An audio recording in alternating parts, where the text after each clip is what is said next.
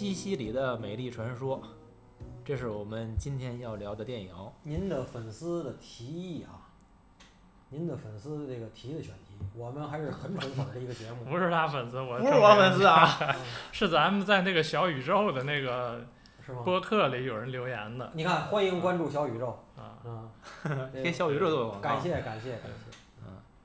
嗯，西西里的美丽传说是朱塞佩·托纳多雷导演，莫妮卡·贝鲁奇主演。影片讲述的是马莲娜，一个小镇上最美的女人。这个电影的就是原文的名字就是叫马莲娜。啊，对对，没错儿，这个老杨提醒的对。一个小男孩叫雷纳多，他是马莲娜的众多仰慕者之一。电影以雷纳多的视角，讲述了在二战背景下，意大利西西里这个叫马莲娜的美丽女人她的沉沦，以及在她毫不知情的情况下，对雷纳多这样一个少年完成的性启蒙。这样一个电影呢，反正影片一出来，我跟你们也说过，它这种影调的风格啊，让我一下就想想起了这个天堂电影院，也是这个托纳多雷导演的。可是如果拿这片子跟天堂电影院比呢，反正电影院我挺喜欢的，但这个片子看完之后，真的就是几乎无感。嗯，这个片子呢，可是和天堂电影院比起来，我就觉得天堂电影院挺好看的，挺打动我的。这个片儿看起来就整个就很平平的感觉。那如果说这片子有看点是什么呢？我觉得看点那肯定也就是贝鲁奇了，美丽的动体。但是你说具体的哎这字儿念同念动动，真的吗？真的不知道，我念了四十多年同体了。啊，那改回动嘛，也没有什么大问题。你你念通，别人也听得懂。这事儿其实呢，我用用不用这或者美丽的身体也行，因为动体这个本意很文的嘛。它指的是躯干，躯干是什么意思？是被宰杀了的牛，胳膊、腿儿都去掉，只剩下那个主体叫躯干。实际它是指这个。可是我也不理解为什么一提到女性，经常用这个词儿来表达。可是你要联想到它的本意的时候，其实这是血淋淋的毫无美感。嗯但我觉得并不妨碍，既然都这么用，大伙儿听得懂，咱们也就用就好了。嗯拉回来说呢，除了这个肉体的欲望是这个片子的看点，那你说贝鲁奇的演技，我就没看着。你说他长得好看吗？我觉得好看。挺好看，但是 也没到多美丽，就是说，就是像女神一样那样美，我也没觉得，我就长得还可以而已。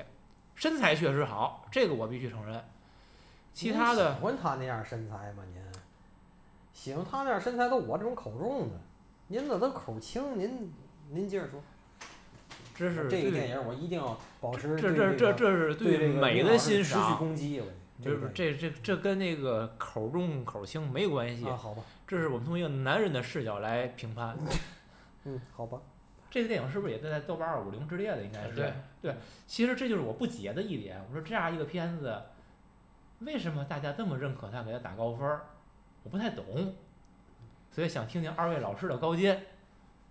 其实我怀疑打分儿的、打高分儿的都是男性，我怀疑啊。但是你去看评论，所有你看留言说不喜欢的，然后大部分都是女性。就是没看见或者没条件看岛国大片儿的人，把精力都投入在这儿了，于是给他纷纷打高分儿，是这意思吧？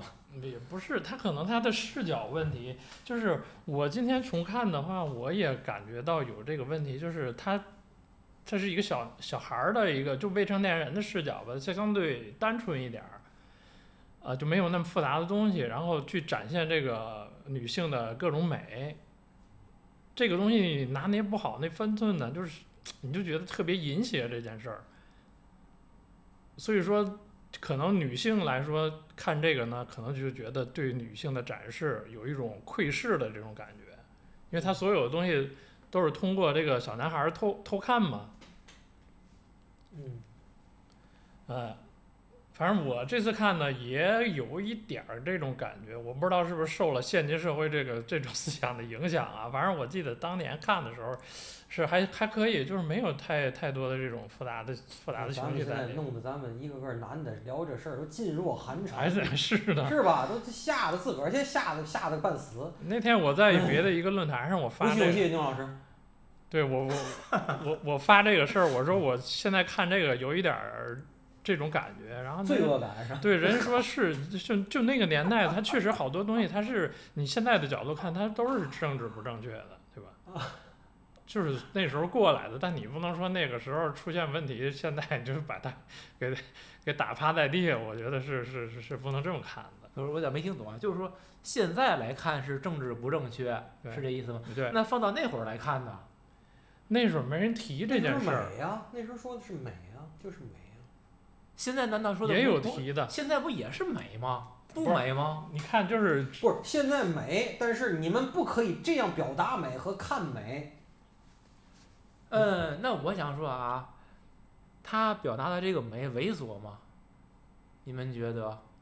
不猥琐但不高级，我今天说，不高级，我同意，不猥琐但他没不高级没没多高级，我的确同意。但是就像正正如你说，我丝毫不觉得他猥琐呀，我不觉得。因为他带着是小男孩的角度走的，然后他所有展示的那些成年人的，你看那些男性成年人是不是觉得特别猥琐，嗯，对啊，对吧？对，没错。而且其实说穿了吧，就是所有看这个电影的，还有那些成年人在对他心注目礼的这些人的潜台词只有一句话：我上一回我就知道嘛味儿了，我要能上一回该多好。说穿了就是这么一句，这都可以。如果能行，你喜马拉雅允许的话，我就拿这当标题。我要上一次该多好！这没问题，这肯定过。真的，这所有咱们成年人的潜台词就是这么一个。其实他们眼里的，我说不高级就在这儿。就是他们眼里的马莲娜，跟那个雷纳多眼里的小男孩眼里的那个马莲娜，其实没区别，不是都长大了以后都一样。都都是都其实都是一个没穿衣服的马莲娜，在他们眼里，对呀？世间，嗯，就我说的世间，这个电影，嗯，我觉得我挺喜欢的一点是什么呀？嗯小男孩一直在仰望自己的女神，嗯从头到尾，他不管是窥视，还是他试图保护，或者他试图帮忙等等的，他一直是一个单向的一个动作和视角。他所仰慕的女神，从来没看见他，都不用谈到注意，就压根儿没看见。我觉得这个设计我还是挺欣赏的。就是通常我们会出现什么情况呢？就是小男孩一直在暗处看着女神，而在关键时刻可能出手，这是会常有的一种吧，类似于英雄救美。然后呢，女神开始一直不知道，最后可能在某种契机之下，发现哦，原来还有这样一个单纯的小孩儿，是在默默的守护着我。他们俩会有一个交汇。这个电影从始至终其实没有，哪怕最后小孩儿帮他去拾橘子那个镜头，他们俩依然是路人，没有一个真正的交汇。这是我挺喜欢这电影这点儿的。您有文艺了，有交汇，最后有，最后有，有交汇。你是说拾橘子那个那算嗯算交汇吗？有交汇。那那那你你说说说你理解这个交汇是什么意思？我我对这交汇一点儿不感兴趣，您接着说吧。就是您这个电影一点都不文艺，就是您今儿您您把您的关于文艺的感动表达完，我才我不感动，我不感动，这有啥感动的？因为这电影表，因为因为这个电影我我不知所云，我只能说这样不知所云。就是说，如果去解释它，我就觉得用文艺来解释它，好像是没有其他解释的一种情况下，只能用这两个字儿来代表一下。要不我还能说它什么我呢？跟你说啊，嗯，这个安娜老师和我呢，曾经都是天地会天津 DVD 爱好者协会的一个很普通的喽啰。谦虚，当年呢，我们以这个看和欣赏海上钢琴师，也叫一九零零的传说，也叫什么传奇一九一九零零，就是它有好多名儿啊，哎，为荣，为炫耀的资本。真的，安娜老师绝对同意我说的这个话。所以呢，这个我觉得这次聊这个电影和我这次准备这个提纲，我觉得我可以对我当年少不经事对托纳多雷的一种盲目的认可，没有崇我不崇拜他，我可以画个句号了。也就是说，他这电影啊几个事儿，第一怀旧。呃，咱甭管是自个儿，因为电影都有后期上色，咱甭管是后期上色也好呢，还是他拍的意大利的乡村就是那样，因为意大利我没去过，欧洲我没去过，我我我没有发言权，是他上色也好，啊、还是就是那样也好，反正这种怀旧气息很浓，这是第一点。他的电影都是这种这种，就是第一是怀旧，第二大音乐，全是大音乐，音乐铺的很满，那种大音乐，很恢宏的音乐，对吧？第三呢，都会或多或少的有一些时代的变迁。裹挟人这仨电影都这样，《天堂电影院》这个《海上钢琴师》，还有这个西西里的美丽传说。除此之外，你还能记得什么呢？你能记得 Tim Ross 的表演吗？我到今天我都说，我说 Tim Ross 不会演，就是这个这个《海上钢琴师》里那位。然后这个小男孩还是天堂电影院的老头儿，都说老头儿，它是情节推动感动你，并不是他演的多感动你，就是那些什么 kiss 的镜头啊，什么这些东西，它是一个情节推动感动感动你，而且你在你人生的那个阶段，你很容易热血，很容易被人煽动的那个阶段，你就会看这个电影感动。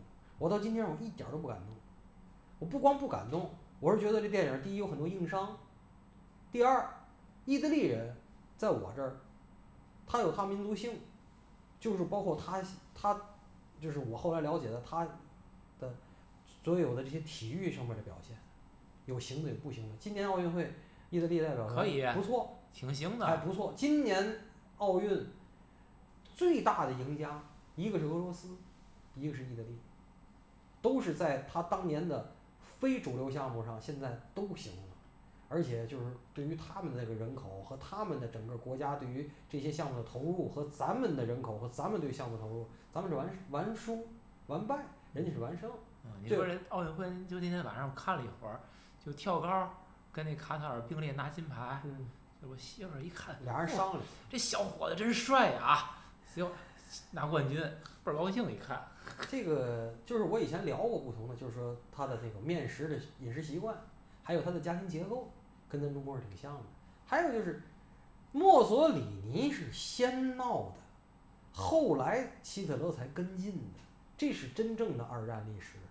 所以，可是意大利也是先投降、先打垮了的，这个是猪盟友，是是真的没错的。就是他们那些人，就是战斗性、侵略性，就是意大利这个民族就没有，就就是可以说就是战斗力就是零怂人，或者是负数，搞对象那是一把好手，是吧？那是一把好手，这个永远是黑头发黑眼睛，然后到哪到哪儿给你眨巴着大眼睛，你知道吧？哎，可人那个人黑社会不挺牛吗？现在不行了呀。黑社会当年是以家庭为纽带，然后吃不上喝不上，你干嘛非要可以？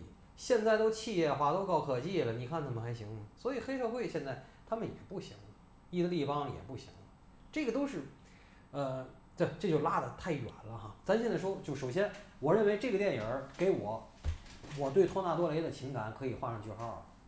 我认为他也就这样，他也不会再有什么了。嗯，再拍什么我也没有任何期待了。还有一个就是，我莫莫妮卡贝鲁奇呢，我一直对莫妮卡贝鲁奇是一个很复杂的情感，但是这个电影我再重新看一遍以后，我觉得那八个字儿是可以放到他身上，就是美则美矣，毫无灵魂。当然，我现在不追求跟任何人有心心灵和灵魂的碰撞这灵与肉分开，这啊您已经你述述叙述过多次了。啊，对对对。可是呢，他呢，你看过他最近的电影吗？他最他跟那文森特卡索是两口子嘛，还演过什么什么什么秘密特工什么的。他现在老啊，就是锈的很严重，就是这个美人见白头嘛啊，这个美人白头，这个将军迟暮，这是很惨的一个事儿。不是你发现没有？性感女神千万别老，性感女神她们年龄变大以后，她们其实会想尽一切办法来保留自己的性感，但是我总觉得结果您东施效颦，这句话，你知道吗？您这句话就验证了一个事儿，就是说梦露死的好。对，她死就成传奇了，她不死就就无法想象，你知道吗？无法对想象。因为性感其嗯实它等于青春，不叫不叫等于，或者性感是以青春为基础的，没了这个东西，我觉得别谈性感。不一定，中年也有很多性感的，真的真的真的，这个就是性感跟风情，我觉得可能挨得更近，跟青春挨得没那么近，这个就是咱俩可能有区别，但不叫大毛病啊，不是不是大分歧。这个这个电影呢，其实剧情非常简单，剧情非常简单，就是靠大音乐去铺。然后呢，我这次我也懒得找我的未删节的 DVD 了，我就看的是爱奇艺的超级阉割版。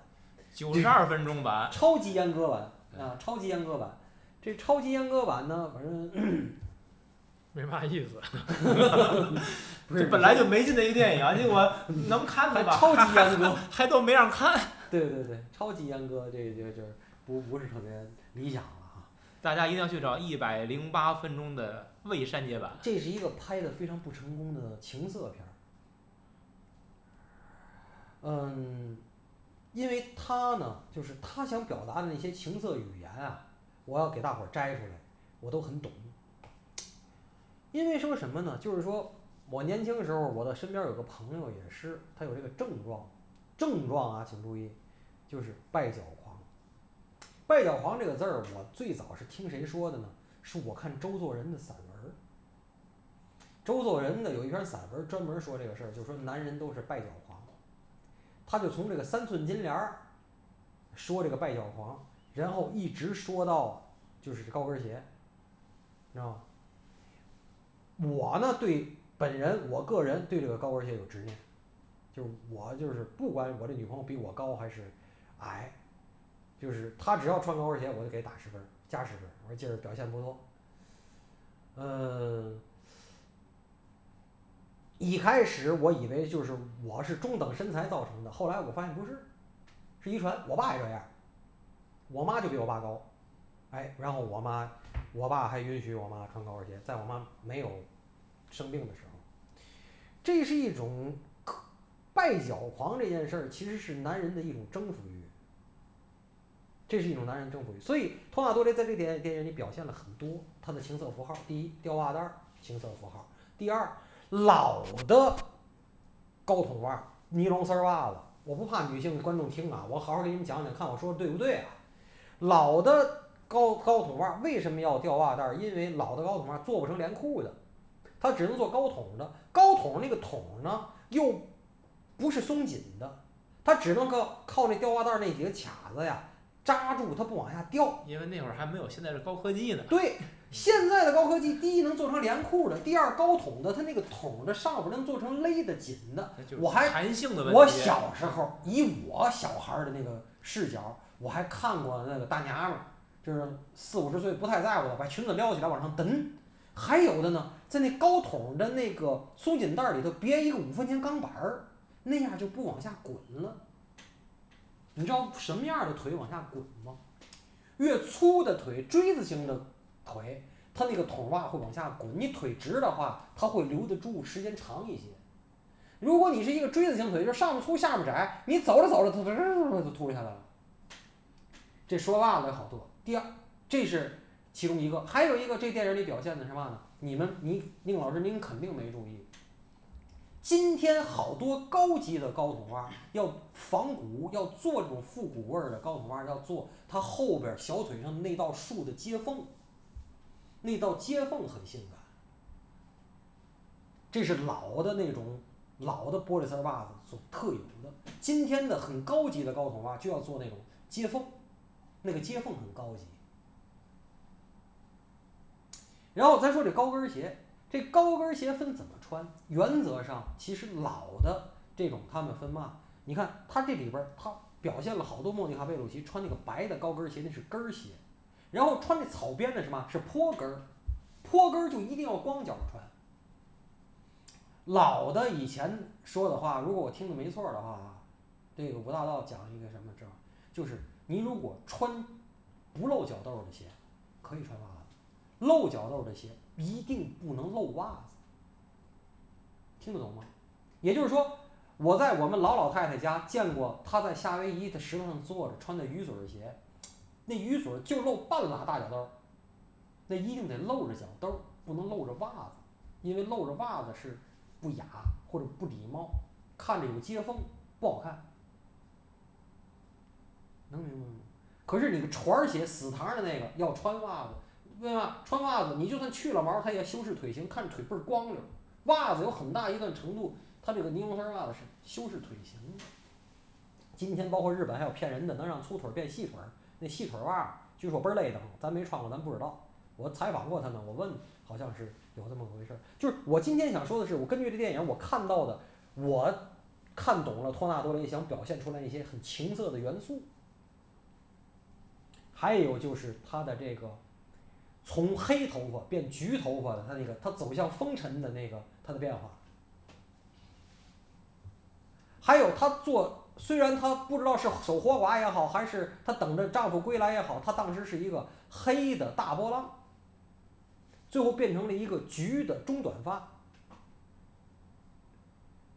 那是他的一个他自我的身份的一个认同的转变。可是这个大波浪其实是一个性感的大符号，大富豪，对，这点儿就是我没太长的大波浪，就是他那天晚上为什么自己要把自己的大波浪长发给剪掉？这是为什么呀？就是他自个儿他要他要堕入风尘了嘛，这太明白了，太明显了。多少说这这大波浪难道不更性感吗？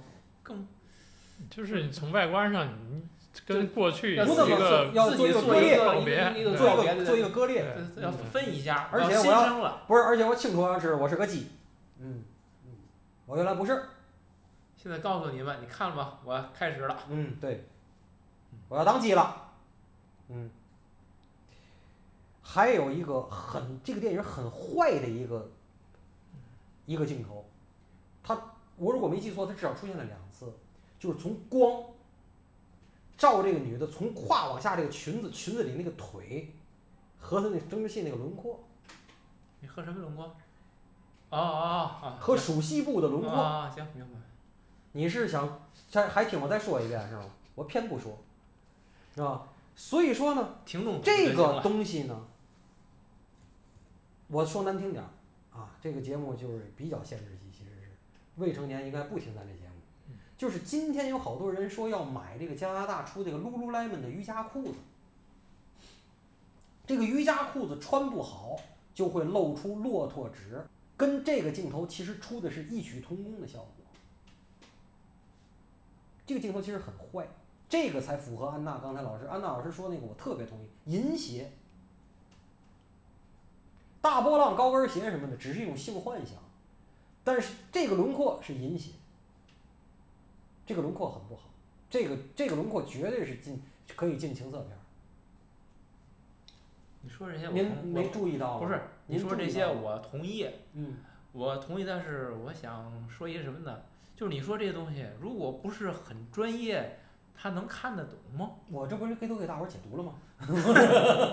这个还用看，这不用专业吧？这个你看他认为我我很专业，其实我们我真的很业余啊。他这个电影儿就 从您表面上，您就是太业余，了，说明你们很专业。呃您太业余了，说明。嗯，其实我想听听这个安娜，就是你觉得这样一个电影，他他说啥呢？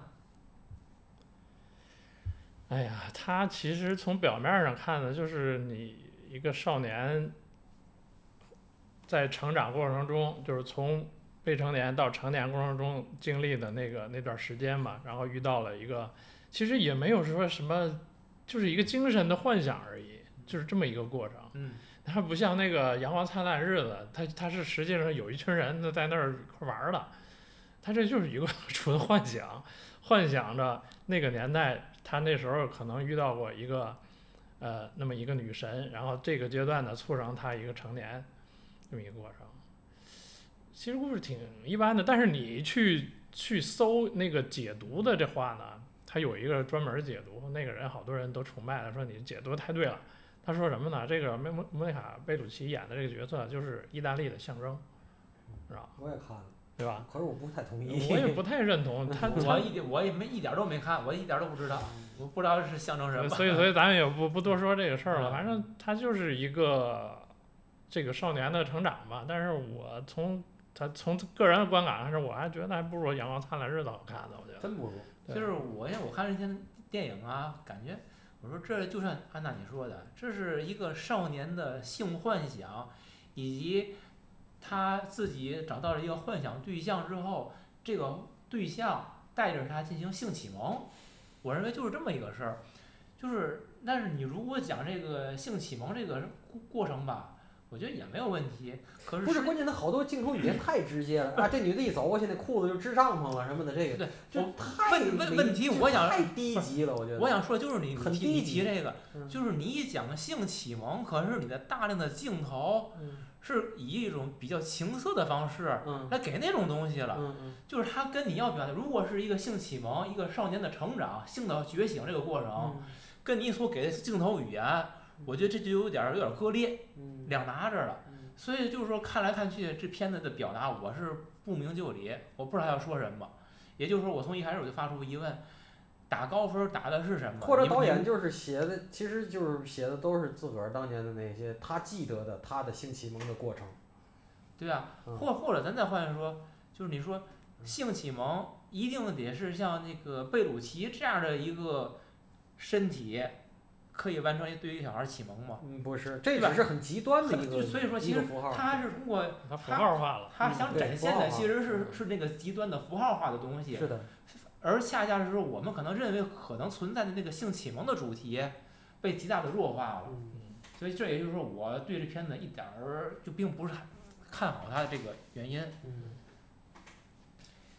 还有呢，就是我再说一些，就是您不老说我们专业，我要体现我们的专业性啊。这个他抱去抱着照片跳舞，小孩儿偷窥他，这个镜头语言说明什么呢？抱着照片跳舞，就是忠贞嘛，就是我宁可抱着照片跳舞，想我男的，我也不跟别的男的乱搞去嘛，对不对？我反正这是我粗浅的，我个人粗浅的理解，您同意不同意？不知道。我同意，但是我还想，我 想我想说什么呢？但是还是想跳舞，还是想抱着点嘛跳舞。你看你这，你就比我有，我还纯洁了，你知道吗？我纯洁了。然后这真丝吊带儿睡裙呢，它必须得有一个带儿得垮，得垮到大臂以下，不垮到大臂以下减分儿。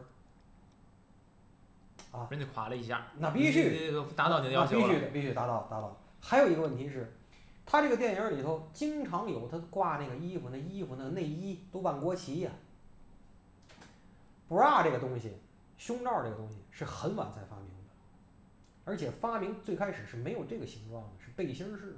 我这个这个就涉及到另外一本书《内衣的历史》，是吧？这个个又体现出你的专业性嗨来了。嗨所以我就说，我今天给你讲个讲为什么我说这讲这万国旗就挂着跟万国旗在呢？其实我告诉你，当众晾内衣这件事儿，无论在中国还是解放前的上海和天津，是非常非常没有教养的人才会这样。所以在一八十年代末九十年代初，我就知道日本有一个东西叫松下牌的和三洋牌的内衣烘干机。就是不能晾在外头。第一，日本地儿小；第二，让客人要来了，一看嘛，晾内衣是很不礼貌。咱今天咱家里没有退身布，没办法。而且日本的内衣烘干机是为了，因为就是涉及到有一些敏感部位嘛，就是它内衣烘干机还会模仿紫外线，要杀菌。哇，这是日本人想的很全的地儿。你看我很专业吧？跟你讲这个。专业我不知道。哎这个就是往外晾内衣是非常非常不文雅的，就是尤其是挑着杆儿晾外头。上海那帮石库门不都晾外头吗？哎，这内衣得晾屋里，衬衫裙子晾外头。我再引申一条，当年啊，全国各地都有温州城，一般这个温州城啊，就像在国外的 China Town 一样，是藏污纳垢的所在，全有这个洗没有任何洗头水的洗头房。一开始玩的很直接呢，这些洗头房呢都是弄斜着的粉灯管，所以咱们所谓的粉灯管。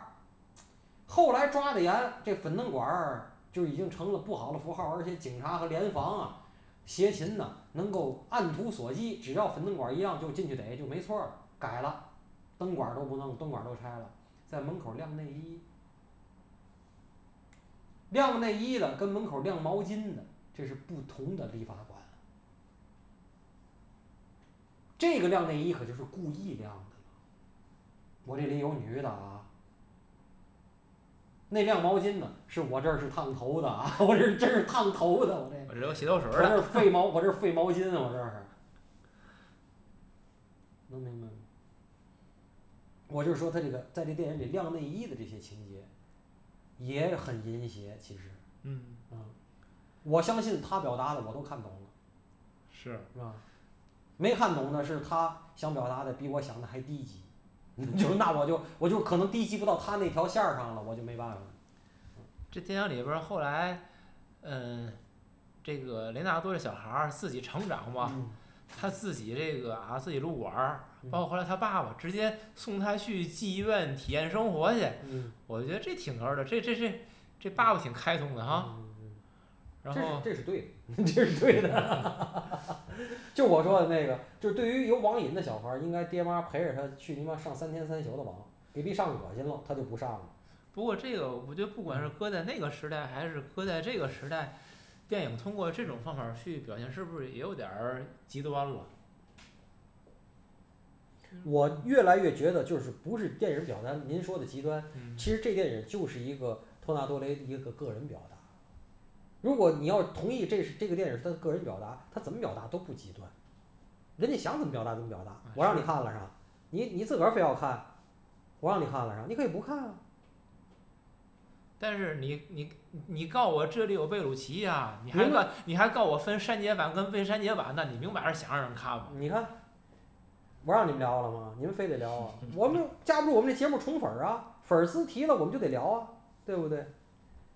嗯，嗯说了这么多这个，不管什么银邪还是什么符号，就最后就是马莲娜她这一生，她从开始去这生还没完呢啊！不是不是，我跟你说，她在她在守节，后来由于这个战争的背景，嗯那么她为了交换食物，为了自己的生活，因为她她丈夫去在前线，开始时候以为死了，那她被迫去出卖肉体，那到后来直接就伺候德国人等等的。那战争以后，她被她的所有的同乡所唾弃，还遭到毒打，头发也被剪了，然后她自己含羞是离开家乡，结果等她丈夫回来以后呢，就这丈夫其实是没死，后来又回来，然后在雷纳多的帮助下提醒给他信息了，又把他妻子把这个玛莲娜从外地找回来，他又回到了这个他的家乡，就是他回来，就是他很很有勇气。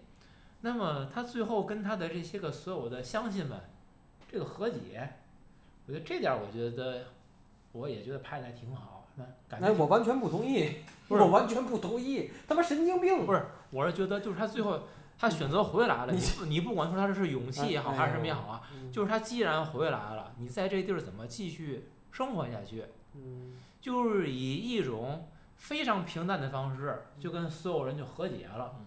我觉得这个挺真实的。那你说他不这样，他能怎么样？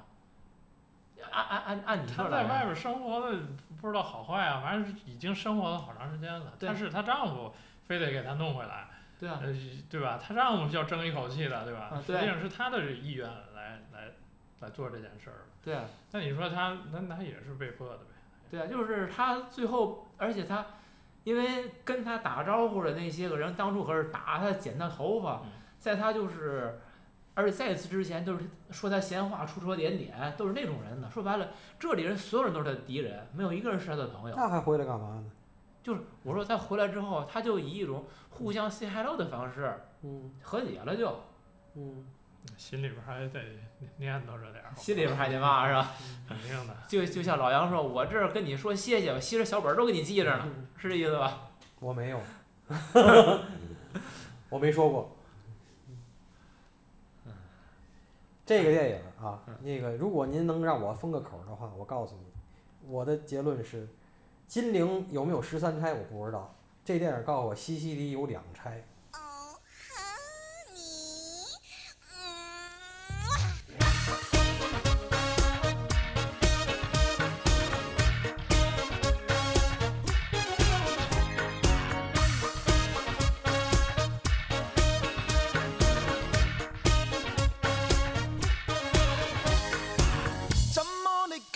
聲線剪